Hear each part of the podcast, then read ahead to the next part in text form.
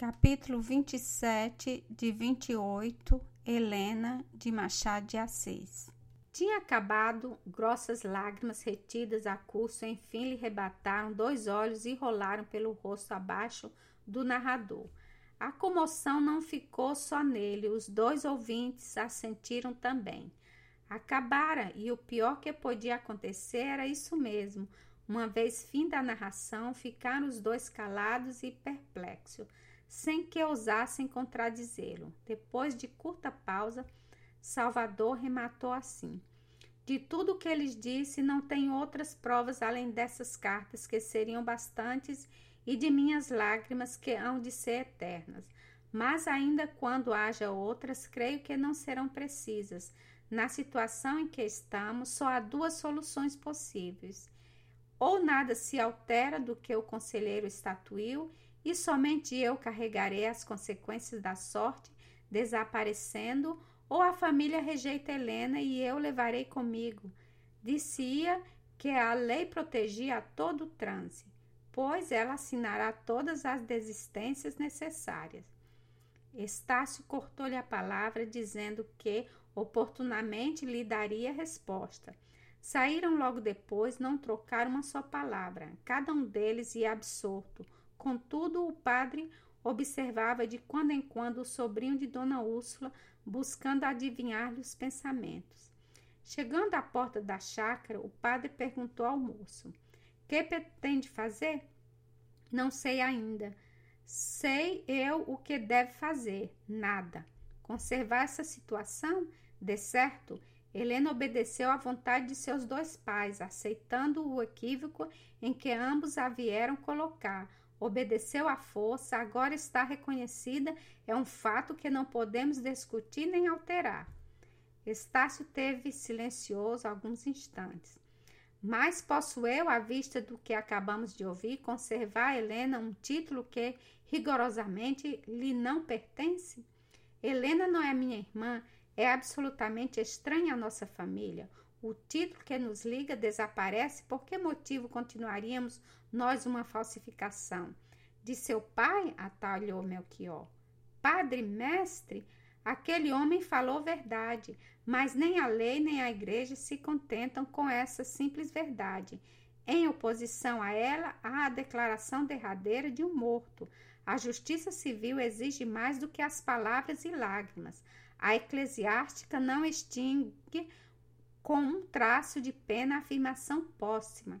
Demais não espere que esse homem reproduza perante ninguém as declarações de há pouco. Só o fará quando perder a última esperança.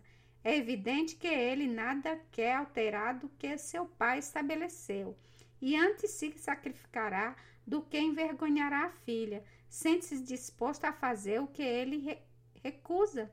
Estácio não respondeu tinha entrado na chácara e caminhavam lentamente na direção da casa. Melchior deteve-o. Estácio, disse o padre, depois de olhar para ele num instante.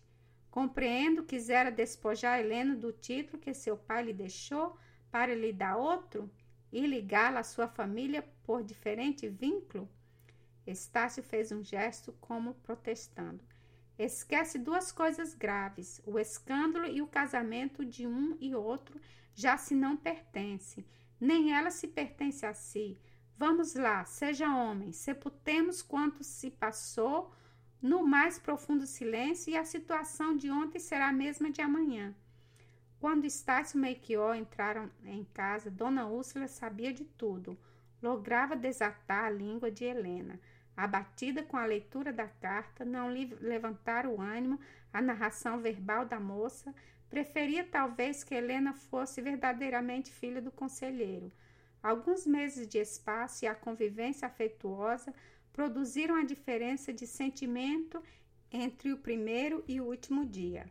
Nada podemos fazer já agora, disse o padre. Provocaríamos um escândalo sem esperança do resultado.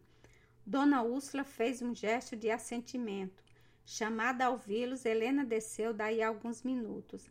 A cor da vergonha tingiu-lhe a face logo que ela deu com Estácio, que a esperava ao lado de Melchior.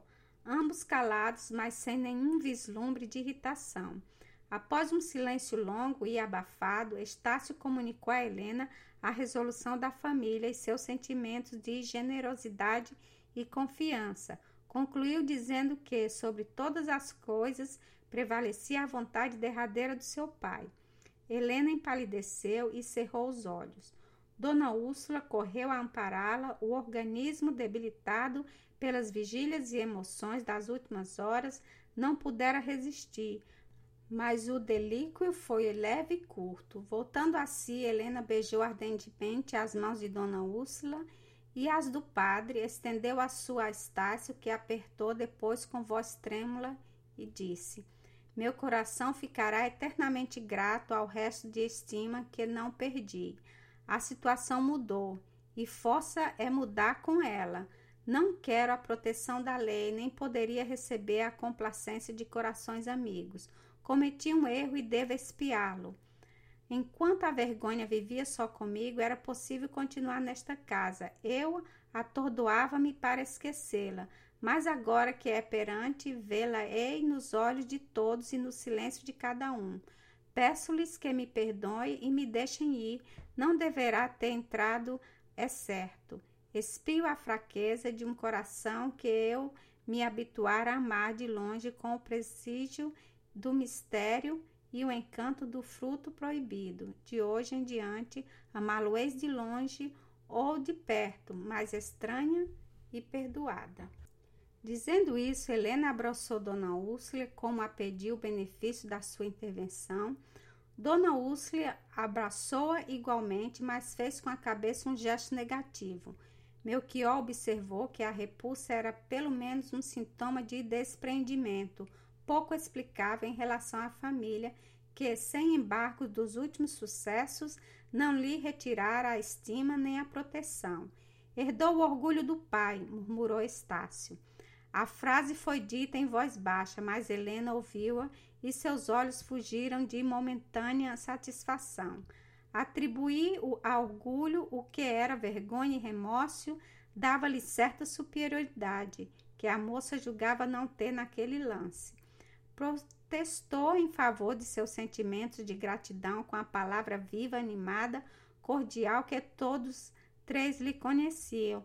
Interrompida a intervalos pela comoção interior e pelas lágrimas que lhe escorriam dos olhos, quase exausto de chorar, Estácio pôs termos a todas as hesitações. Pois bem, disse ele, será isso mais tarde. A lei é por nós e nossa vontade é que nos obedeça.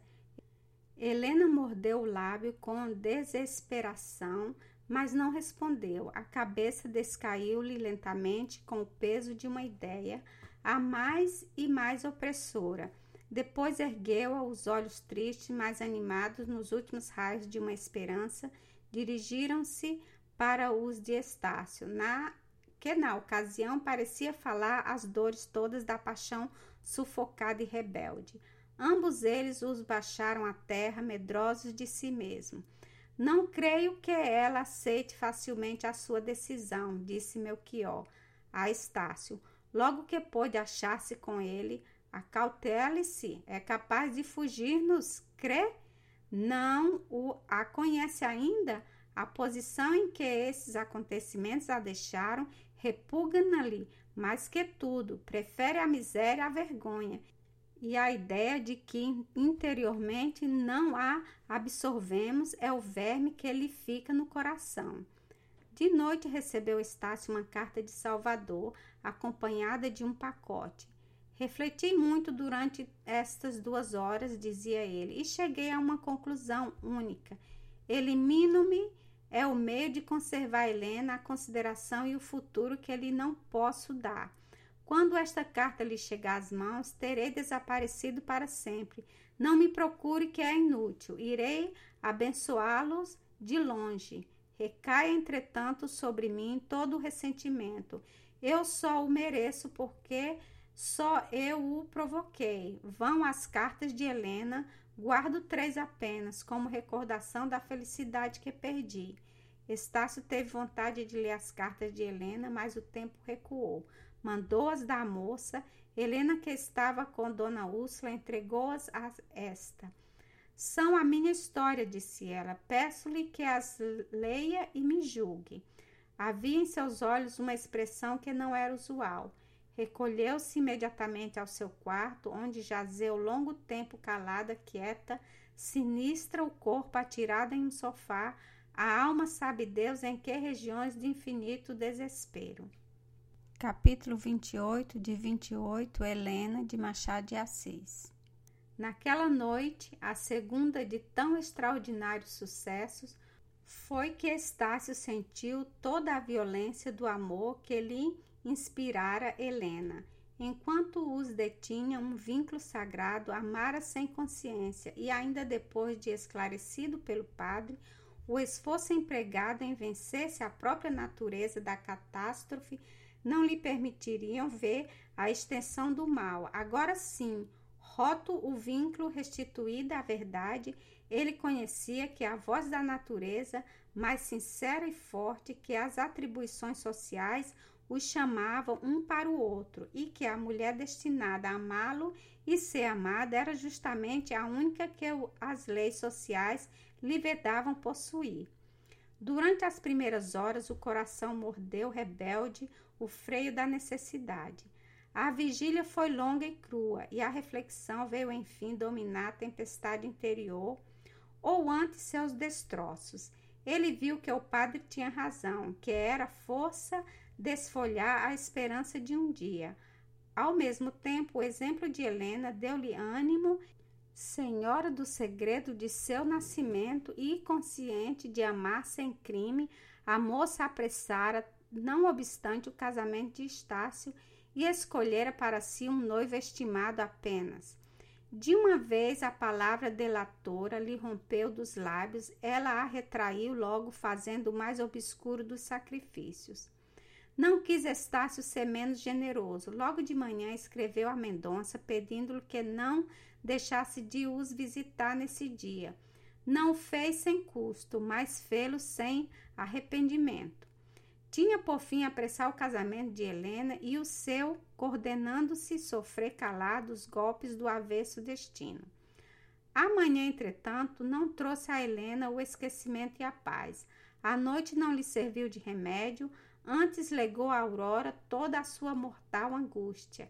Debilitada, nervosa, impaciente, não podia a moça vencer-se nem suportar-se. Ora repelia com sequidão as palavras de Dona Úrsula, ora pedia intercedesse com Estácio para a resolução que ela admitia como único meio de apoupar a vergonha.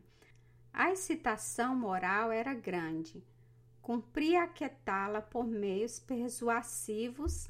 Helena fugia a todos, não encarava Estácio e Dona Úrsula, sem que o pejo lhe colorisse a face, mudança tanto mais visível quanto que a vigília e a dor tinham empalidecido muito. Diziam-lhe que a vontade do conselheiro estatuíra uma lei na família, segundo a qual ela continuava a ser parenta como dantes e tão amada como era. A moça agradecia a generosidade, mas não podia fugir à ideia de haver contribuído para a usurpação. Queria que a deixasse ir ter com o pai, ao pé de quem a natureza e a consciência lhe indicavam que poderia estar sem remorso. Estácio e Dona Úrsula respondiam-lhe com afagos e protestos, mas quando viram que esses eram inúteis, não houve mais que revelar-lhe a carta de Salvador. O padre Melchior incumbiu-se de lhe fazer essa delicada comunicação. Seu pai, disse ele, praticou em seu favor um ato heróico. Fugiu para lhe não fazer perder a consideração e o futuro. Lê esta carta e veja se ela lhe dá a força necessária para resistir. Helena pegou a carta, com sofreguidão, leu-a de lance e olhos, o gemido que lhe rompeu o coração mostrou bem a ferida que acabava de receber. O padre acolheu-a, lacrimosa e esvaecida, em seus braços, disse-lhe palavras de conforto e de esperança. Nos primeiros minutos, Helena nada pôde ouvir. Golpe ensurdecera a alma. Melchior fê-la sentar-se ao pé de si Ela obedeceu sem consciência. Após alguns minutos de silêncio e concentração, a moça dirigiu a palavra ao padre e agradeceu-lhe a claridade. Depois referiu-lhe os acontecimentos de sua infância, os mesmos que o capelão ouvira. A sagacidade natural do espírito cedo lhe fizera ver que a oposição de sua mãe não era a mesma das outras mães. Essa descoberta, porém, não teve outra virtude mais que comunicar ao amor da filha uma intensidade e energia capazes de afrontar os mais fortes obstáculos, como se ela quisesse reunir a si toda a soma de afetos e respeitos que a sociedade afiança às situações regulares. Melchior ouviu-a comovido, nutrido da médula do Evangelho reconheceu com efeito da graça divina nesse amor imaculado que valia por todas as absolvições da terra. Ele aplaudiu e confrontou.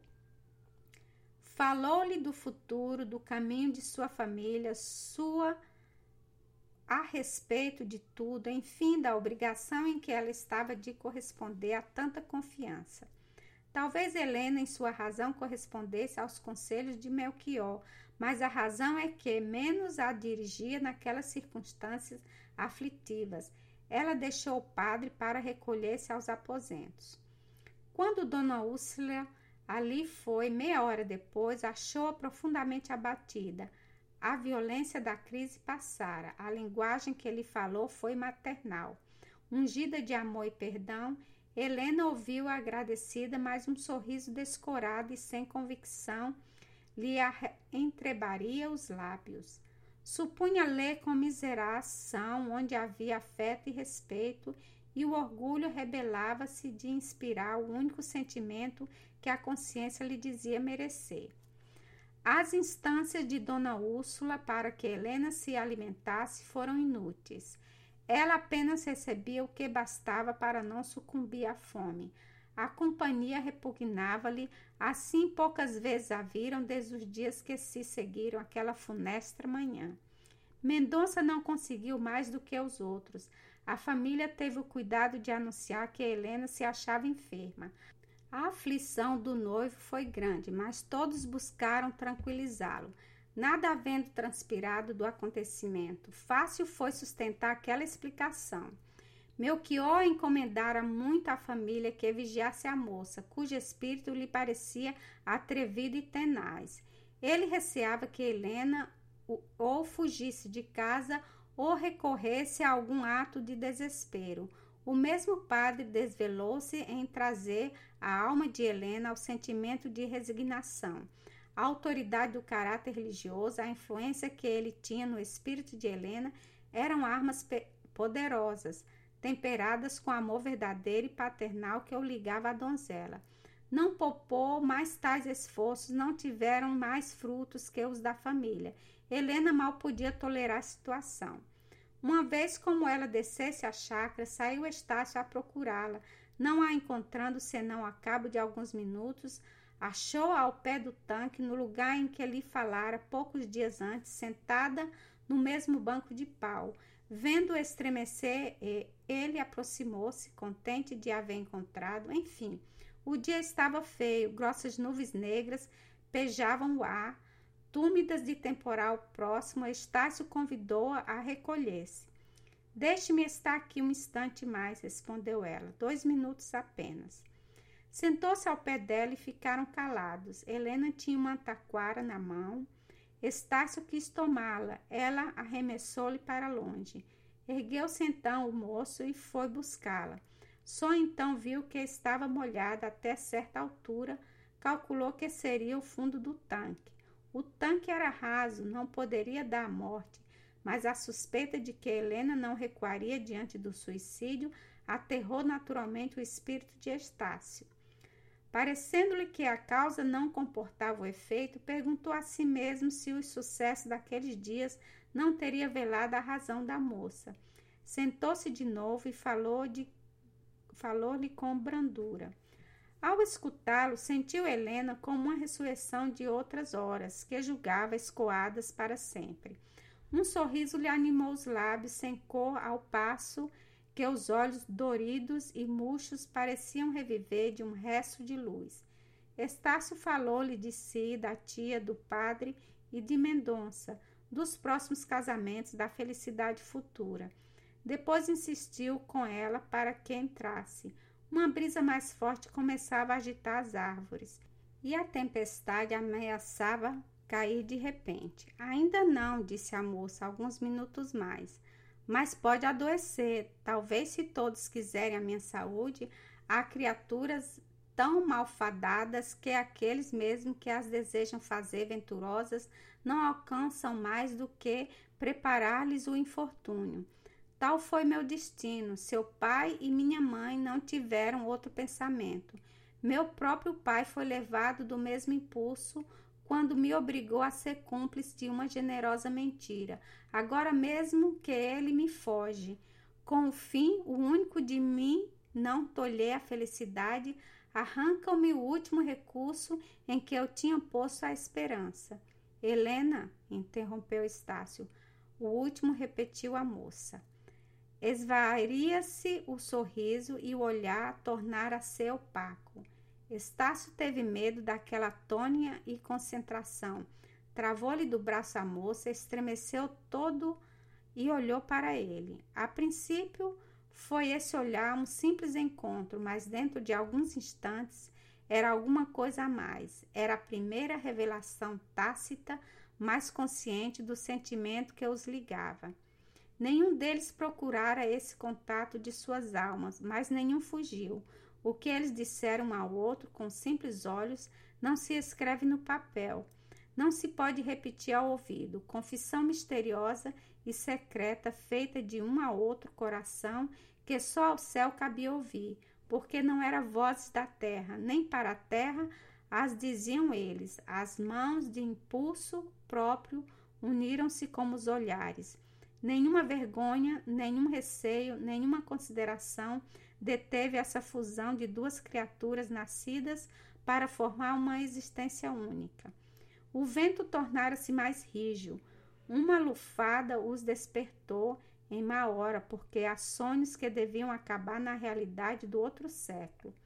Estácio ergueu-se, sacudiu valorosamente o torpor da felicidade e reassumiu o papel que o pai lhe assumira ao pé de Helena. Essa desviou os olhos e cravou-os na água, fascinada e absorta.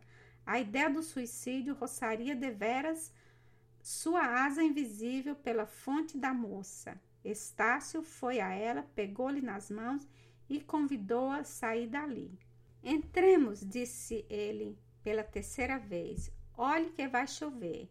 Helena deixou-se levantar, um calafrio percorreu-lhe o corpo todo e as mãos, que o moço ainda tinha entre as suas, estavam muito mais quentes que o natural. Ande repousar, continuou Estácio. Pode adoecer e não tem direito para tanto. Nossa afeição não o considerará nunca. Vamos. Amar-me-ão sempre? perguntou Helena. Oh, sempre. Impossível há uma voz no fundo de seu coração que lhe dirá de quando em quando esta triste palavra aventureira.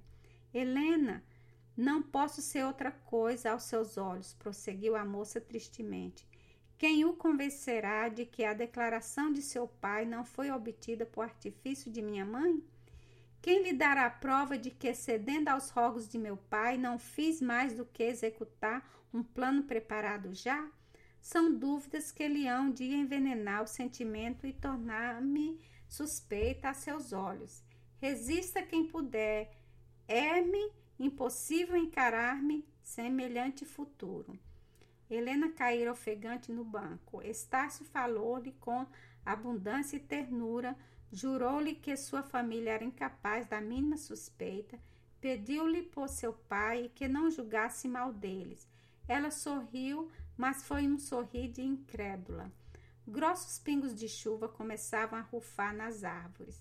Estácio pegou na mão de Helena para conduzi-la à casa.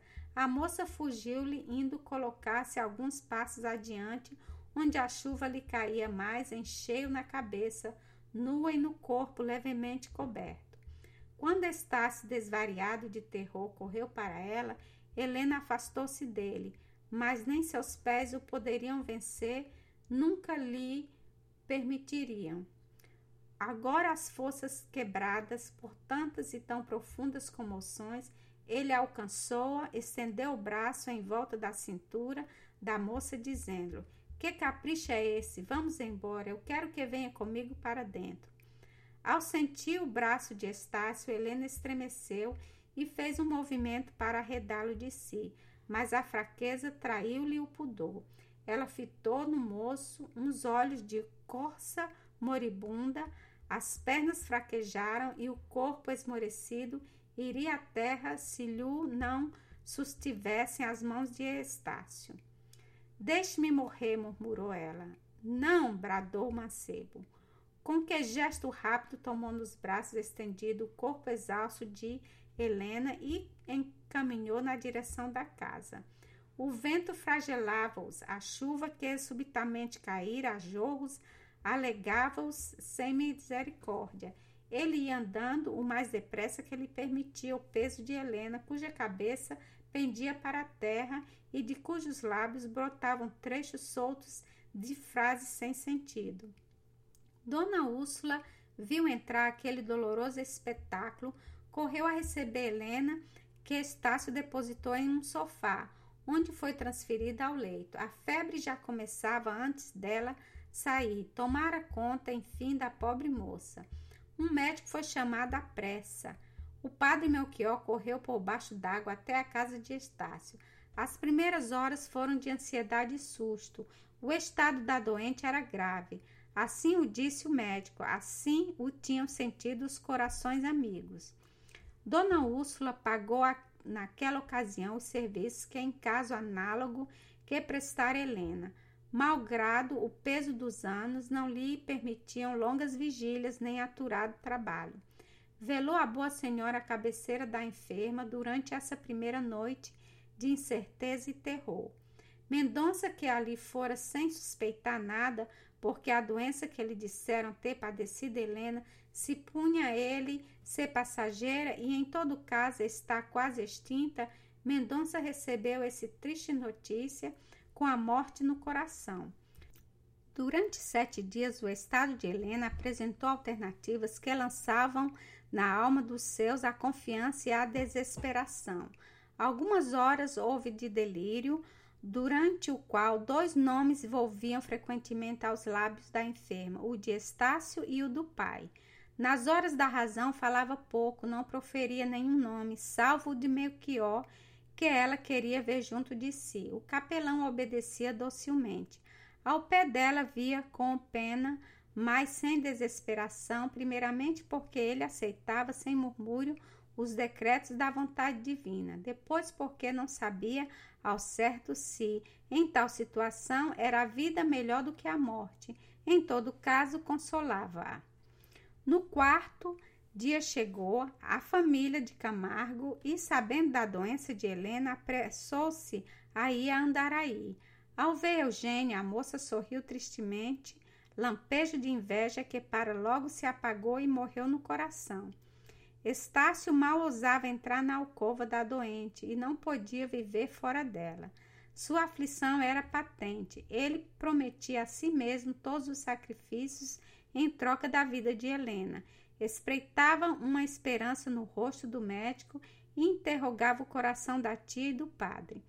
Na noite do sétimo dia da cena do jardim, Dona Úrsula, que ficara ao pé de Helena, mandou chamar à pressa o sobrinho e o padre Melchior, que estavam na sala contígua.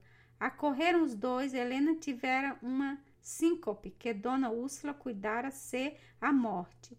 Voltando a si, leu a moça a sua sentença no rosto de todos os três. Ainda não, murmurou ela, ainda não é a morte. Dona Úrsula chegou-se-lhe mais perto, beijou-a, disse-lhe algumas palavras de conforto. Deixe estar, respondeu ela. Desde que eu não morro, estou só muito doente. Estácio buscou animá-la, mas a voz morreu-lhe as primeiras expressões e ele saiu. Melchior acompanhou-o. Uma coisa poderia talvez salvá-la desse aflito. O moço era a presença do pai. Vou mandá-lo procurar por toda parte. Havemos de achá-lo, é preciso que o achemos. Melchior aprovou a ideia do mancebo e não lhe disse que o remédio viria talvez tarde se viesse. Estácio ordenou as coisas para a seguinte manhã. Voltaram à alcova da enferma, esta fechara os olhos como se dormisse. Houve então entre aquelas quatro paredes meia hora de silêncio interrompido apenas de quando em quando pelos movimentos que a doente fazia. Como a querer mudar de posição, no fim desse tempo abriu os olhos e murmurou algumas palavras. Chegou o médico, viu-a e desenganou a família. Enquanto Melchior dava as ordens precisas para que Helena tivesse os socorros espirituais, Estácio saiu dali para ir longe, desabafar o desespero Desceu a chácara, vagou por ela delirante a soluçar como uma criança.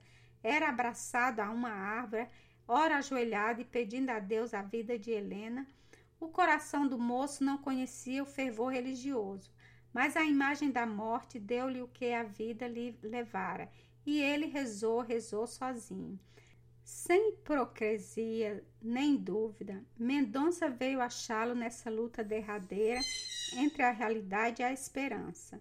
Não o consolou, não tinha consolações que distribuir, porque também a dor lhe devastara o coração. Nos braços um do outro choraram o mesmo bem que lhes iam embora. Um escravo veio chamar Estácio à pressa. Ele subiu torpego as escadas, atravessou as salas, entrou desvariado no quarto e foi cair de joelhos quase de bruços junto ao leito de Helena. Os olhos dessa, já volvidos para a eternidade, deitaram um derradeiro olhar para a terra e foi Estácio que o recebeu, olhar de amor, de saudade e de promessa. A mão pálida e transparente da moribunda procurou a cabeça do mancebo. Ele inclinou-se sobre a beira do leito, escondendo as lágrimas e não se atrevendo a encarar o final triste, adeus, suspirou a alma de Helena, rompendo o invólucro gentil, era defunta. A noite foi cruel para todos. Dona Úrsula, profundamente abatida pela dor e pelas vigílias, não consentiu ainda assim que outras mãos amortalhassem Helena. Ela mesma lhe prestou esse derradeiro e triste obsequio. A morte não diminuíra a beleza da donzela. Pelo contrário, o reflexo da eternidade parecia dar-lhe um encanto misterioso e novo. Estácio contemplou-a com os olhos exaustos, o padre com os seus úmidos, Melchior suportava a dor até ao momento da definitiva separação. Agora que a moça se ia de vez, deixou-se abater, enfim, ao pé daqueles pálidos restos despojos últimos de generosidade e ilusões. No dia seguinte, prestes a sair o enterro, as senhoras deram à donzela morta as despedidas derradeiras. Dona Úrsula foi a primeira que prestou esse dever. Seguiu-se Eugênia e seguiram as outras. Estácio viu-as subir uma a uma o estrado, o que repousava a essa. Depois, quando ia fechar-se, o féretro caminhou lentamente para ele, trepou ao estrado e pela última vez contemplou aquele rosto e a coroa de saudades que lhe cingia a cabeça, em vez de outra que ele tinha direito de pousar nela. Enfim, inclinou-se também e a fonte do cadáver recebeu o primeiro beijo de amor. Fecharam o féretro ao moço pareceu que o encerravam a ele próprio. Saindo o enterro, deixou-se Estácio cair numa cadeira, sem pensar nada, sem sentir nada. Pouco a pouco, desprovoou-se a casa. Os amigos saíram, um só de tantos ainda ali ficou, a lastimar consigo a noiva, tão cedo prometida, tão cedo roubada. Esse mesmo saiu, enfim, não ficando mais do que a família, cujo pai espiritual era Melchior. Sozinho com Estácio, o capelão contemplou longo tempo. Depois alçou os olhos ao retrato do conselheiro, sorriu melancolicamente, voltou-se para o moço, ergueu e abraçou com ternura. Ânimo, meu filho, disse ele. Perdi tudo padre mestre, gemeu Estácio. Ao mesmo tempo, na casa do Rio Comprido, a noiva de Estácio, consternada com a morte de Helena e aturdida com lúgubre cerimônia, recolhia-se tristemente ao seu quarto de dormir e recebia à porta o terceiro beijo do pai.